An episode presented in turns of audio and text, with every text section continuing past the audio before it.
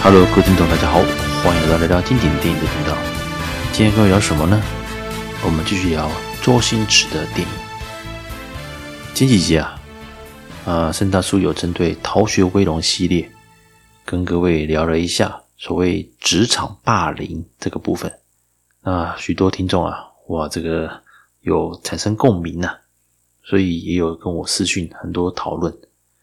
很多人呢，在职场上确实也遭受到一些不平等的对待，或者是像遇到像曹达华这种老油条的一些怎么讲，被整啊，还是被欺负啊，都有。今天呢，我想跟各位聊的是《破坏之王》。比起《逃学威龙》，它属于是一个团体内啊，比如像警察部队还是校园这种比较。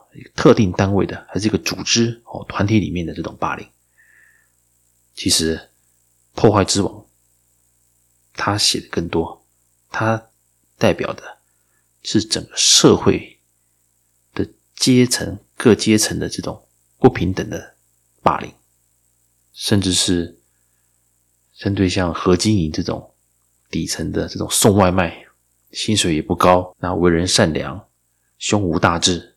但就是被欺负。其实这部电影啊，重播率也相当高，相信各位啊也非常的熟悉啊。《破坏之王》呢，它是一九九四年的电影，那导演是李立池，它主要的这个剧情改编啊是日本的漫画啊，叫做《破坏王》，那作者是任森尊。那里面呢，当然这个送外卖的主角啊，何金银，因为。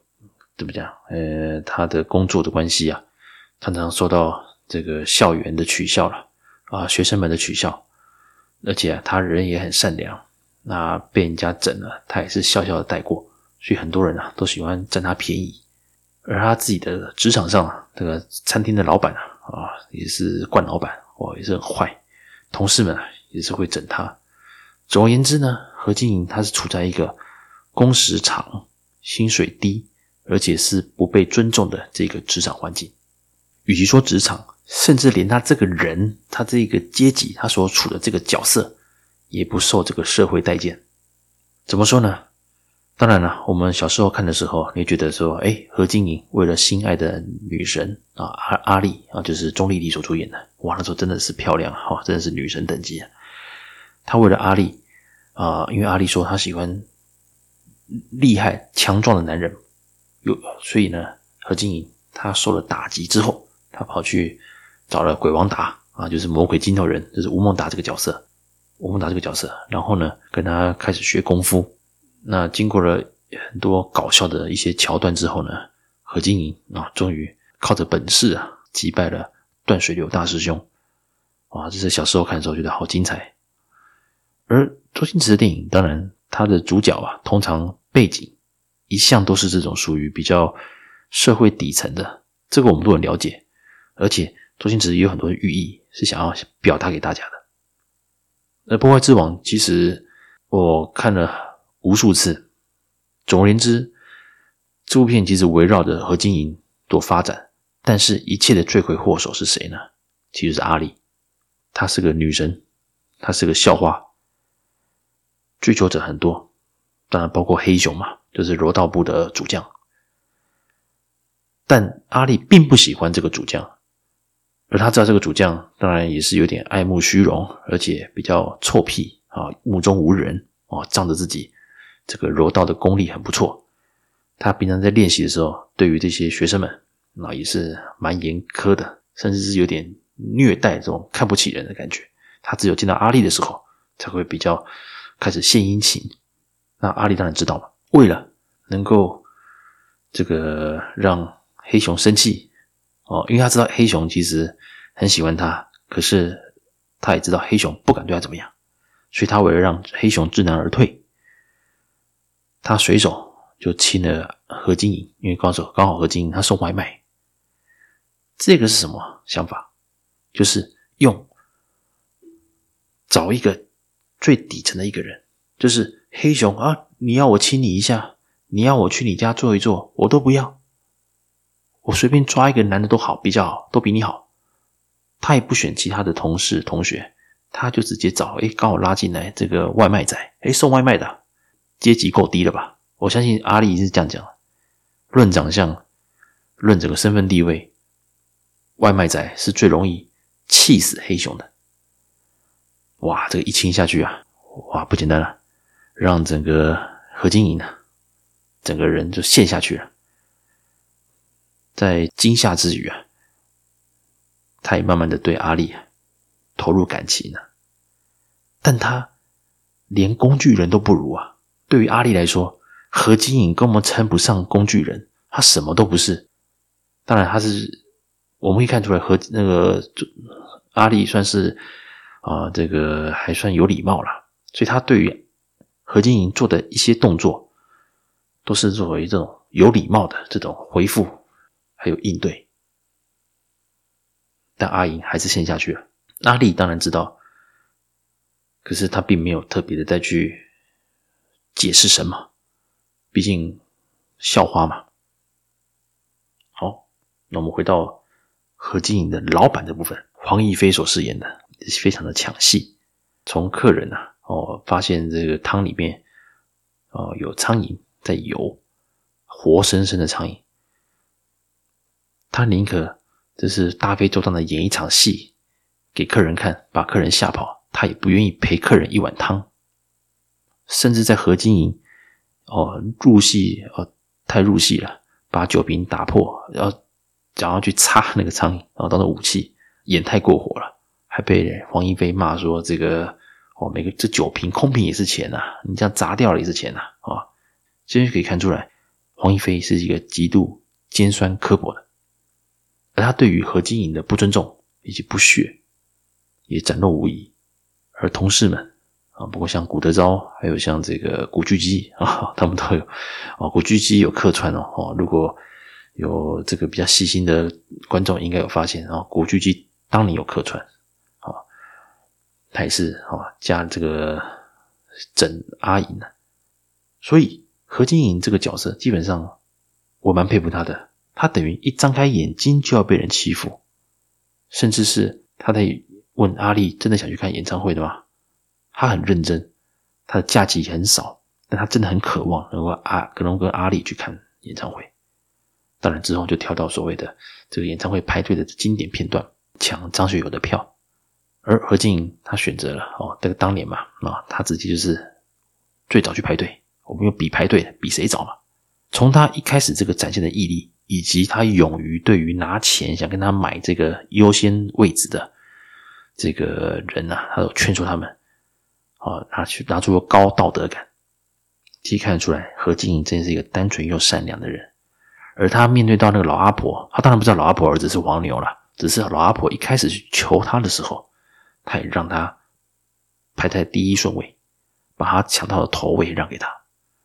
只不过后面故事大家都知道了，哈，老太婆买把票买光了，然后再把它交给他的黄牛票的儿子。之后黄牛票的儿子被逮捕，啊，何金银什么都没拿到。那当然就是这个张学友啊亲自出现，本人客串一下啊，把票送给他。好，当他哦，当他把票拿回去给阿力的时候，但阴错阳差，他第一时间阿力并不知道这个三明治里面夹的这门票。但我刚讲过，刚刚之前有讲到，阿力真的是一个有家教的女孩子啊。哦，坦白说，当她知道阿银为了她做这一切，弄到门票之后，哦，一直想跟她见面。但各位，你们相信阿力真的是因为阿银的毅力而想跟她见面吗？其实不是，他就是要那张，他只是要张学友的门票嘛。坦白说，坦白说。能够听演唱会，坦白讲，跟谁去也没差了，反正何金银把票送上门了嘛。我相信阿力大概是这种想法，在他心中，他根本看不上阿银。而第二天，当阿银确实赴约啊，阴错阳差啊，手上抹到了大便，并且跟黑熊发生了冲突之后，黑熊气到要挥拳打他，阿银躲开了，这一拳啊，就就干到了阿力身上。这部分当然跟漫画也是接近的。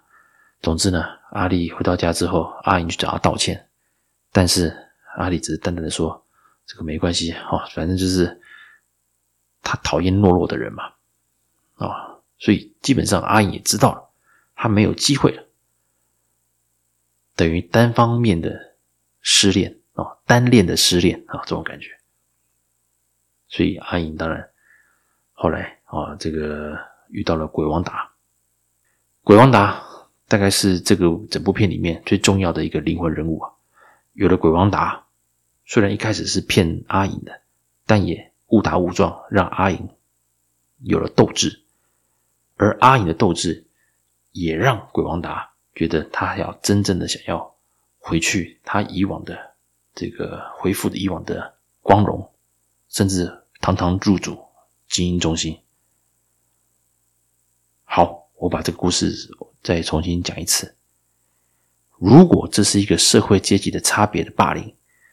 阿力他做到了，而黑熊打从心中就看不起阿银，因为阿银没有武功，不会功夫，懦弱，他就瞧不起阿银。他怎么？他觉得阿银怎么可能有机会来跟他争取这个，来抢阿力呢？好，而鬼王达他也只是一个落魄潦倒的呃功夫大师。好了，其实电影并没有提到，呃，并没有让我们看到吴孟达真正有功夫嘛，都是嘴巴讲的。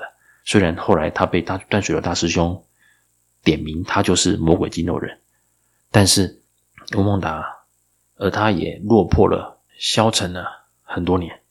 他知道利用何金银去挑战淡水流大师兄，不论赢还输，还是生还是死，其实都可以把中国古拳法这个门派让大家知道。这个很恐怖哦，知道吗？现在是个网络时代。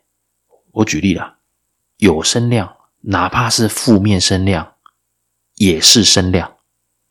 所以有时候我们看到，哎，有些网红，哎，有一些什么不好的消息、不好的新闻，可是他们可能也没有特别被延上也没关系啊，因为有声量嘛，有声量代表有流量嘛。好，我们回到鬼王达这边，当年当然没有所谓什么网络的这种社群啊，但是他也知道，只要媒体能够报道，中国股权法就会红。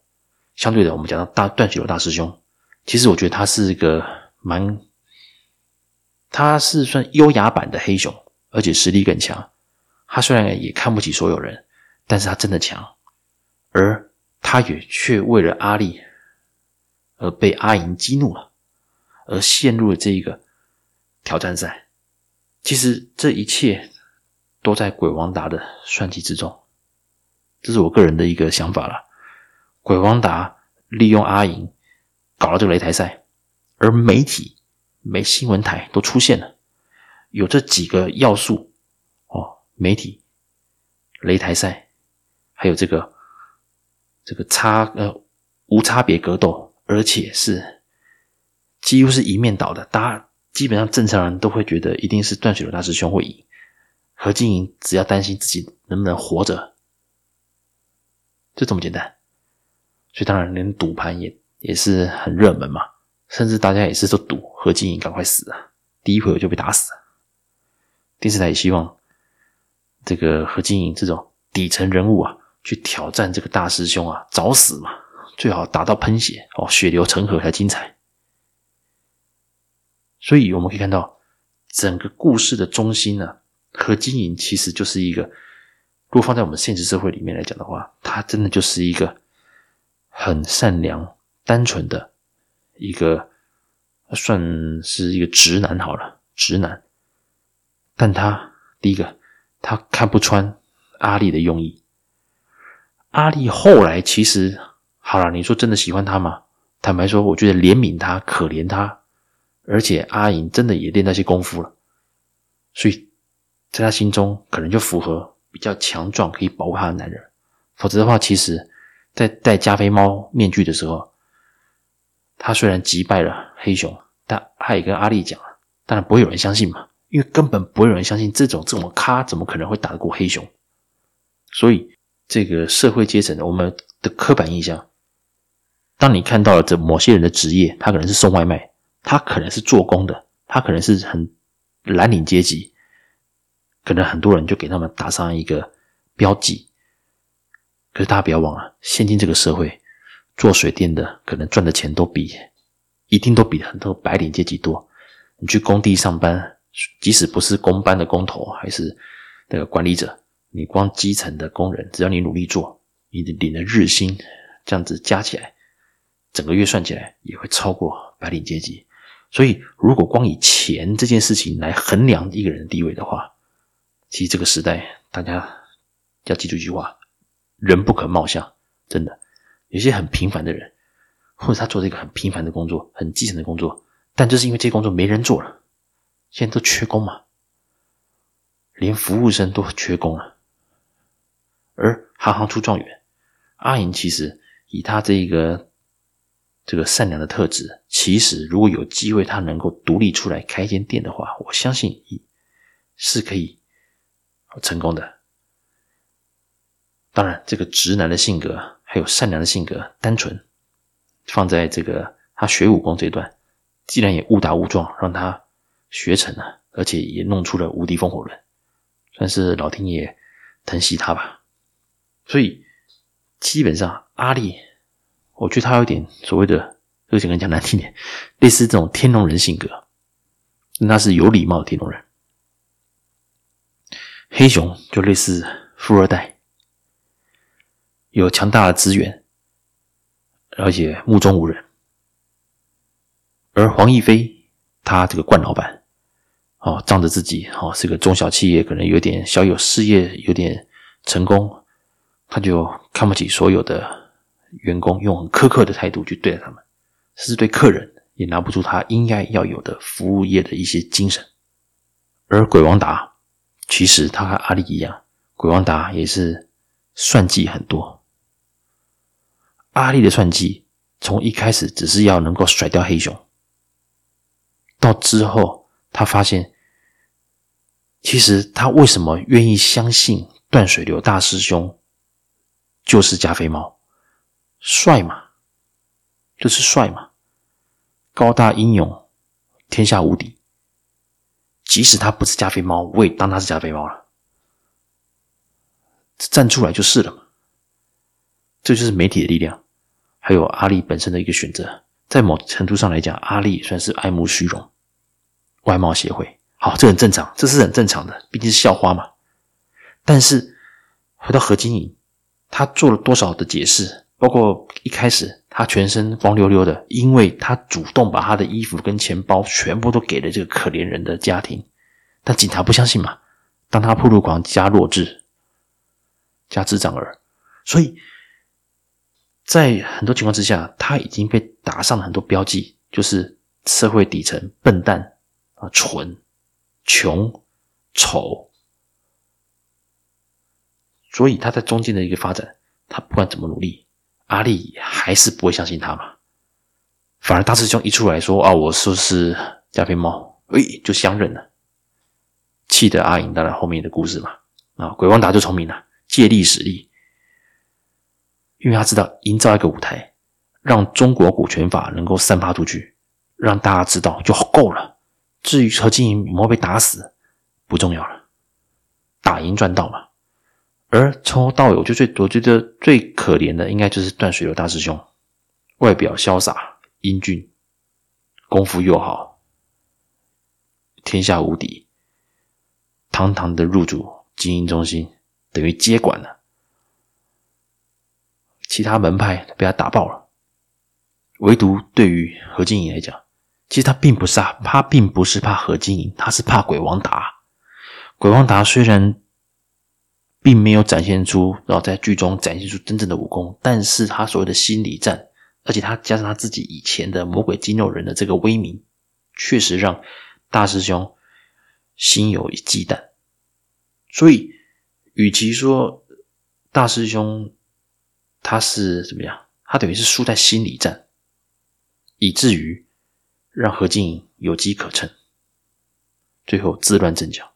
断水流大师兄他是输给自己，何静当然这个一路啊走来非常的辛苦。坦白说，如果没有这些故事，阿银其实就是我们身边你我之身旁很平凡的。但又是很踏实的埋头苦干的一群人，看完这部电影，其实，呃，小时候他觉得很好看嘛。可是当你长大之后，你发现周星驰他很想讲很多故事。所以，就像我讲的，为什么《逃学威龙》很多人讲，哎，我是他们是第一次听到，竟然有人觉得吴孟达那个卧底角色也是个也是个呃投机取巧的。其实这个就是我看出来的感觉。我们回到《破坏之王》一样，鬼王达在学校也待久了嘛，他知道所有人，他知道在什么时候要做什么事，刚好何金银给他这个机会了。他就借力使力，阿力完全看不起他，看不起阿影，毕竟是校花嘛。但也因为阿影做的努力，也许对他改观。但是他前面的所有的表现，甚至我相信他心中到最后一刻，他还是很希望原来救他的那个人，他也获胜的人其实就是大师兄。阿力会去，他只是不想看到阿影为了他被打死。这在现代社会能听吗？哇，这个呃身材瘦小的外卖，为了校花参加擂台赛被打死，哇，这个阿力马上被延上了，对不对？好，所以整个剧情的结构，你会发现阿影真的处在一个非常辛苦的一个环境里面。冠老板黄一飞，阿力这个从中这边塞狼，看不起他的黑熊。还有天下无敌的断水流大师兄，还有一直想要骗他、想要耍他、想要利用他发达的鬼王达魔鬼筋头人。所以从头到尾，其实我觉得这部片其实最可怜的这两个人嘛，何金银跟断水流大师兄都是被利用的。好了，讲个结论。其实今天这集，可是也是讲的也是。嗯，很多想法啦。那大家在社会打滚，其实人生苦短啊。我觉得有目标很重要，有兴趣也很重要。当然，工作很重要。可是我觉得大家还是要能够营造一个开心的工作气氛。就像如果是我，我是何金银的朋友，我也会劝他，哪怕是做外卖，你就换单位吧，不要再继续在这家。茶餐厅里面做了，老板太刻薄了。看着他想要去追阿力，我也会跟他说，还是量力而为。毕竟癞蛤蟆吃到天鹅肉，那童话故事了啊，真的是电影或者连续剧才会有。当然，现实生活有志者事竟成，这个观念我们还是要有的。但是，其实随着社会的进步，很多的资源说穿了，也是所谓的阶级复制。富有的家庭将财富转给富二代，接着富三代，接着往下，他们可以收到很好的教育资源，很多的人脉。而一般的中产阶级，哦，也许。未来没有中产阶级啊，M 型化社会非常非常的严重，加上少子化，也就是说，孩子生越少，我刚讲到阶级复制会更明显。讲到这么多，我们自己也有小孩嘛，那我现在也四十多岁，我们还是会努力的想要做一些事情，能够让自己的父母、让自己的呃配偶啊，让我老婆啊，让我的小孩，都能过着幸福的日子。那周星驰电影其实它有很多寓意，《破坏之王》在看完欢笑之余，其实也让人醒思了。我觉得我们真的不要去轻忽、轻视，或者是霸凌、欺负身边的每一位朋友。也许有一天他会反扑，你反而火烧到自己。你要善待每一个人，用真诚的心去善待每一个人。或者是你不喜欢他，那你就是保持距离嘛，你不要去弄他，不要去整他，不要去害他，对人真诚一点，相信很多事情，哦，好事总会发生的。以上就是本集的一个介绍啊，针对《破坏之王》他所给我的一些观后感，就是有关社会阶层的这种呃霸凌哦，社会阶层的霸凌，不同阶级的霸凌。嗯，这是我的一些想法与各位分享。以上，感谢各位收听，我们下次见了，拜拜。